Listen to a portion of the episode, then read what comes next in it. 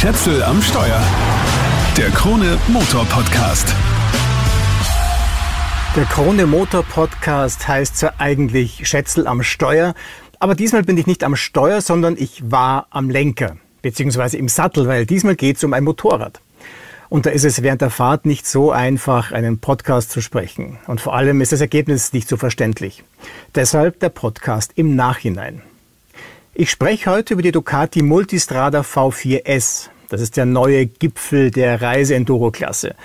Und das ist durchaus wörtlich zu nehmen, weil sie hat bei den Kollegen des deutschen Fachmagazins Motorrad zum zweiten Mal nacheinander das alljährliche Alpenmasters gewonnen und dabei die GS von BMW als Dauersieger abgelöst.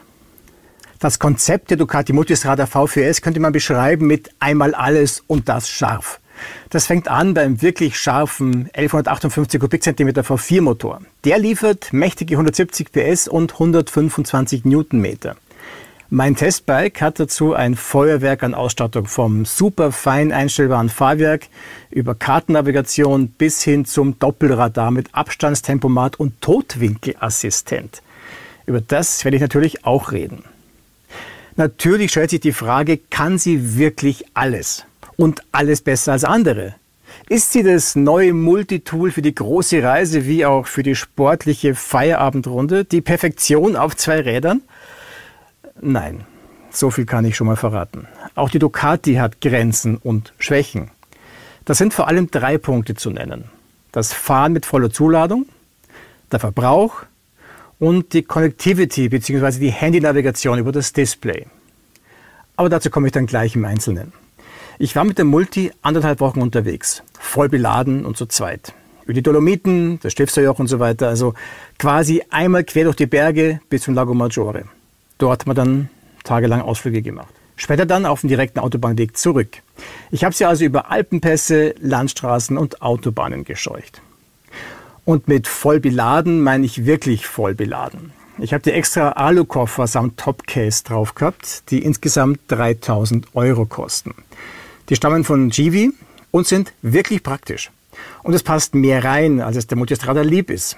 Insgesamt 117 Liter. Wir sind auf ein Gesamtgewicht von ungefähr 480 Kilo gekommen. Zugelassen sind 470 Kilo. Das Leergewicht ohne Koffer liegt bei ungefähr 240 Kilo vollgetankt. Je nach Ausstattung serienmäßig sind Plastikseitenkoffer. Aber als verwöhntes Paar mittleren Alters hat man halt Ansprüche. Und so bringt allein das Gepäck inklusive Koffern 55 Kilo auf die Waage. Körperpflegeutensilien samt Sonnencreme, zwei Laptops und eine massive Kette für eventuelles Übernachtungsparken in dunklen Seitengassen sind die schwersten Teile.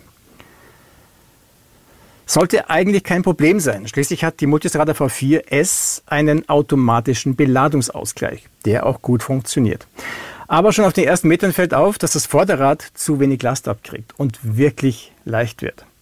Da muss man bei der Handlichkeit echt Abstriche machen und fürs Vertrauen ins Vorderrad auf Alpenpässen ist das auch nicht gut. Umso erstaunlicher ist, dass die Italienerin sogar bei 180 km/h auf der Autobahn völlig stabil gerade ausläuft. Zumindest mit auf hart gestellter Dämpfung. Auf Mittel schwingt und eiert bei voller Beladung dann doch alles zu viel.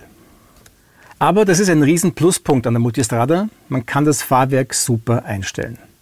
Die Federvorspannung kann man entweder manuell per Knopfdruck einstellen oder man lässt das die Ducati automatisch machen.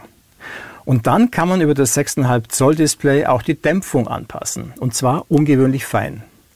Es stehen fünf Stufen zur Verfügung. Sehr weich, weich, mittel, hart und sehr hart. Wobei sehr weich schon wirklich sehr weich ist. Und vor allem man kann Gabel und Schwinge einzeln einstellen. Also zum Beispiel vorn härter als hinten. Das ist wirklich cool. Das habe ich auf der Rückfahrt teilweise so gemacht, weil sich die Sozia unterwegs an der Halswirbelsäule verletzt hat und da dann sehr empfindlich war natürlich und am Hinterrad eine weichere Dämpfung gebraucht hat. So habe ich dann zumindest die Gabel härter dämpfen können und hinten war es halt wirklich angenehm weich. Auf diese Feineinstellungen hat man während der Fahrt aber keinen Zugriff. Da kann man nur die Fahrmodi wechseln mal schnell das Fahrwerk ein bisschen weicher oder härter stellen oder die Traktionskontrolle schärfen, geht nicht. Sonderwünsche muss man also im Stand einem Fahrmodus zuweisen. Aber immerhin sind die vier Fahrmodi völlig frei konfigurierbar, obwohl sie fixe Bezeichnungen haben. Urban, Enduro, Touring und Sport. Und das Einstellen über das Menü ist wirklich einfach, wenn man die Logik mal kapiert hat. Und während der Fahrt wäre es so wahrscheinlich eh auch zu kompliziert. Brandneu dazugekommen ist die Möglichkeit, das Fahrwerk auf Knopfdruck abzusenken. Das kann kleingewachsenen Fahrern das Leben erleichtern. Allerdings muss man beim Anhalten jedes Mal neu auf den Knopf drücken. Besser wäre es, wenn das automatisch passieren könnte, wie es Harley Davidson bei der Panamerika 1250 vormacht. Was auffallend besser ist als bei früheren Multistradas, ich habe viel mehr Platz. Ich bin jetzt 88 groß und habe Schuhgröße 46. Früher bin ich mit meinen Füßen immer irgendwo angestoßen, was beim Fahren lästig war. Die Zeiten sind vorbei. Ich sitze wirklich gut. Und das gilt auch für die Sozia, die vom Sitzkomfort richtig begeistert ist. Der Fahrersattel ist übrigens höhenverstellbar von 84 auf 86 cm. So war die Anfahrt nach Italien über die Autobahn gleich schon mal ein Genuss. Man würde es länger aushalten, als es Tankgröße und Spritverbrauch zulassen. Der Windschutz passt auch und der Windschild ist überhaupt ein Highlight. Den kann man während der Fahrt mit einer Hand, ja eigentlich sogar mit einem Finger verstellen. Bei Pontebba in Friaul sind wir von der Autobahn abgefahren und haben uns für die nächsten Tage von längeren Geraden verabschiedet. Und da muss man sagen, je steiler und kurviger es wird, desto weniger ist die Multistrada in ihrem Element. Jedenfalls so voll beladen, wie wir es waren. Die Spitzenleistung von 170 PS ist da nicht viel wert, weil im unteren Drehzahlbereich ist der V4 regelrecht schwachbrüstig. Das maximale Drehmoment von 125 Newtonmeter steht erst bei 8750 Touren zur Verfügung. Da geht untenrum nicht viel. Bergauf anfahren ist mehr Qual als Vergnügen, obwohl der erste Gang besonders kurz übersetzt ist. Und den braucht man auch während der Fahrt öfter als auf anderen Reisenduros, vor allem im Bergaufkehren. Der zweite Gang ist da oft zu lang für die Motorcharakteristik. Im Prinzip fährt man immer mit mindestens einem Gang niedriger als mit einer BMW R1250 GS. Nicht nur in Kehren, sondern generell, wenn man so durch die Berge düst. Das kann auf Dauer akustisch ein bisschen stressig werden und es treibt auch den Verbrauch nach oben. Im Schnitt waren es 6,8 Liter auf 100 Kilometer und das ziemlich konstant. Das hat der Bordcomputer plus minus bei fast jedem Tankstopp angezeigt. Ich habe natürlich auch nachgerechnet. Da würde man sich glatt einen sparsameren Motor wünschen oder einen größeren Tank. Zwar gehen sich mit den 22 Liter Volumen theoretisch über 300 Kilometer aus, in der Praxis hat man aber gerade in den Bergen nicht immer dann eine Tankstelle zur Hand, wenn man eine braucht. Deshalb habe ich maximal nach 250 Kilometern getankt. Apropos Tanken. Die Ducati hat zwar Keyless Ride, für den Tankdeckel muss man aber trotzdem jedes Mal den Schlüssel zücken. Bei der Konkurrenz ist der Tankdeckel in die Zentralführregelung integriert. Das hätte ich mir auch gewünscht. Vor allem, weil sich der Schlüssel irgendwann in seine Einzelteile zerlegt hat und der Bart nicht mehr gehalten hat. Tanken war so jedes Mal ein bisschen ein Geduldsspiel. Aber reden wir noch weiter übers Fahren. Also voll beladen ist es mit der Dynamik nicht weit her. Dazu braucht der Motor zu viel Drehzahl und das Fahrwerk ist nicht darauf ausgelegt. Und die Bremsen sind zwar feinste Ware von Brembo, man muss aber richtig fest am Hebel ziehen. Bergab, voll beladen, aus hohem Tempo runterbremsen, da ist es gut, wenn man ein bisschen Kraft in der Hand hat. Das geht besser. Also alles nicht so ideal. Aber wenn man voll beladen ins Zielgebiet fährt und dort dann mit leichtem Gepäck oder überhaupt ohne seine Touren macht, dann wird die Kritik zur Randnotiz. Also mit Koffern ans Ende der Welt oder mitten in die Berge, dann Koffer runter und herrliche Touren fahren. So funktioniert die Multistrada. Ohne das ganze Gepäck zeigt sie ihren wahren Charakter. Da macht die Motorcharakteristik auch plötzlich Sinn. Und die Flügel an der Verkleidung. Und die ganze Auslegung überhaupt. Es ist ein Sportmotorrad mit blitzsauberer Rückmeldung aus der Gabel und einem gierigen Motor, der über die Drehzahl regelrecht zum Rasen verführt. Da macht dann auch der sonst ein bisschen schmalbrüstige Sound was her und es wird einfach gedreht. Abgeregelt wird bei ungefähr 11.400 Touren, da fährt man im zweiten Gang 134 km/h. Also im zweiten Gang. In echt werden es ungefähr 126 km/h sein. Der Tacho eilt ganz schön voraus. Bemerkenswert ist, dass die Gasannahme trotz sportlicher Auslegung nie zu aggressiv ist. Die Traktionskontrolle, übrigens per 6-Achsen-Gyrobox geregelt, arbeitet blitzsauber, das Kurven-ABS auch und der Quickshifter macht seine Sache auch meistens gut und zwar rauf und runter. Mit Sozi habe ich aber dann doch öfter mal gekuppelt, weil der Gangwechsel nicht immer gleich weich passiert. Und für den Komfort ist es dann doch besser, wenn man das irgendwie weicher macht. Ist die Sozia happy, ist es der Fahrer auch. Das Getriebe an sich ist gut zu schalten, nur der Leerlauf lässt sich gern ein bisschen bitten. Zu den Assistenzsystemen. Meine Testmultistrada hat ja was, von dem viele Motorradfahrer sagen, das braucht doch kein Mensch. Und zwar einen Radartempomaten und einen Totwinkelassistenten. Also einen Spurwechselassistenten, kann man auch sagen. Wer sowas braucht, soll das Motorradfahren aufhören und Auto fahren, wenn überhaupt. Hört man auch oft. Ja, kann ich verstehen. Ich habe ähnlich gedacht, aber das hat sich mittlerweile geändert. Natürlich braucht man beim Spaßfahren keinen Tempomaten, der den Abstand hält.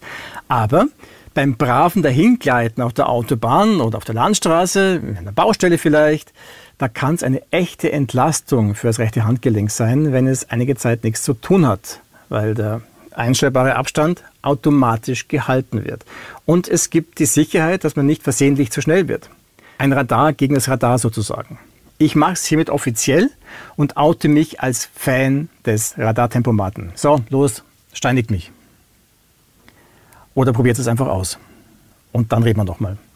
Aber ich muss schon wieder die unvermeidliche BMW herholen. Da kann man die Radarfunktion nämlich abschalten und bei Bedarf mit klassischem Tempomat fahren. Es ist immer gut, die Wahl zu haben. Auch gegen den Totwinkelassistenten ist nichts einzuwenden. Es ist einfach eine zusätzliche Sicherheit, wenn am Rückspiegel ein gelbes Licht aufleuchtet, wenn ein Fahrzeug von hinten kommt und plötzlich neben einem ist. Von links erwartet man das meistens, aber es passiert immer wieder, dass überraschend jemand rechts überholt, wenn man gerade die Spur wechseln will und man ihn erst im letzten Moment bemerkt, weil man unaufmerksam war. Kennt das jemand? Jedenfalls ist das System perfekt umgesetzt. Man muss aber auch dazu sagen, dass der Totwinkelassistent hier weniger notwendig ist als anderswo, weil man sieht mit den Rückspiegeln selten so gut wie hier auf der Multistrada. Die sind weit genug draußen und groß genug. Besser geht's nicht. Jetzt noch zu einem wirklich unangenehmen Thema. Connectivity und Navigationssystem. So gut Ducati die fahrtechnischen Hightech-Features umgesetzt hat, so holprig ist die Sache mit der Handy-Integration. Auf den ersten Blick schaut alles super aus. Am Tank ist ein Fach, in dem man das Handy unterbringen und per Kabel laden kann. Wow, denkt man sich. Top ist auch, dass das Display fast vollflächig eine Navikarte anzeigen kann. Und das gar nicht schlecht. Schon wieder wow. Aber in der Praxis ist nicht alles Gold, was glänzt. Das fängt damit an, dass das Handyfach zu schmal ist und das USB-Kabel bzw. seine Stecker immer im Weg sind, wenn man das Handy reinsteckt oder wieder rausholen möchte. Und es geht damit weiter, dass wegen der Motorabwärme das Handy ständig überhitzt. Das Problem ist bekannt und Ducati arbeitet seit einem Jahr an einer Belüftung.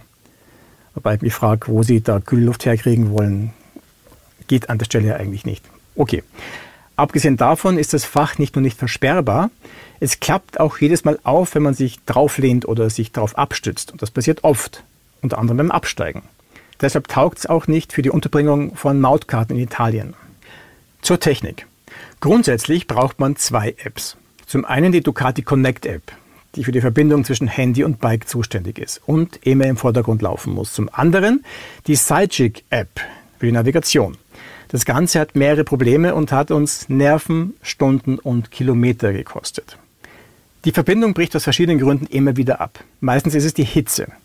Da muss man anhalten, warten, bis das Handy abgekühlt ist, die Ducati Connect App schließen und neu aufrufen und die Verbindung neu herstellen. Soweit so mühsam.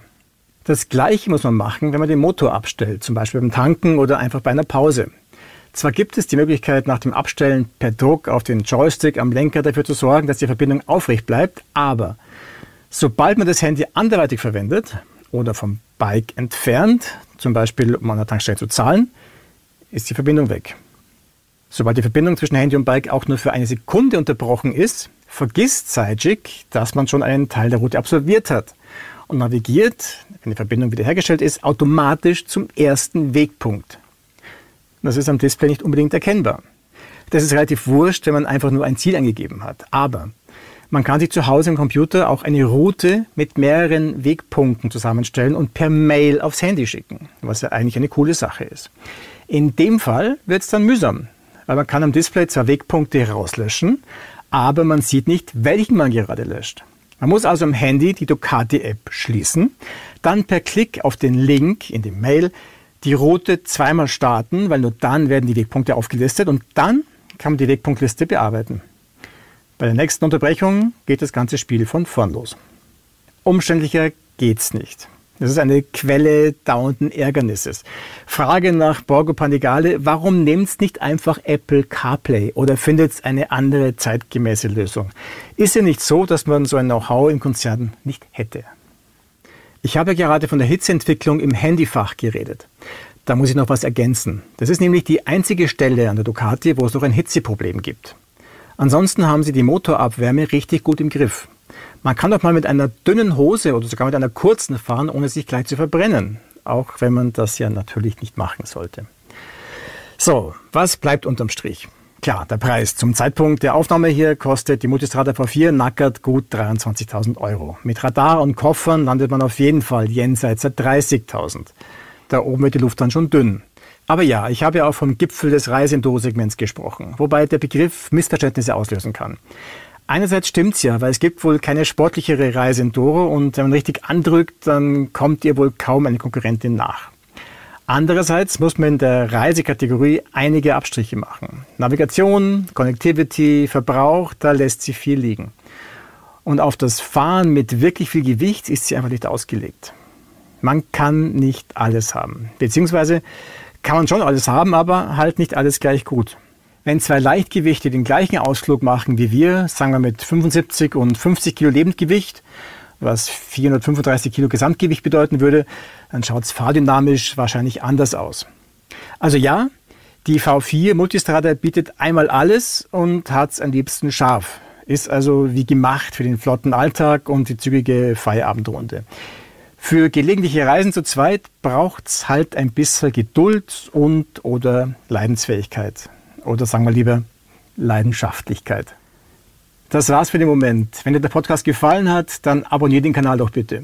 Wenn nicht, dann auch. Vielleicht wird der nächste Jahr besser. Schätzel am Steuer, den Krone Motor Podcast gibt's überall da, wo es Podcasts gibt. Schätzel am Steuer. Der Krone Motor Podcast.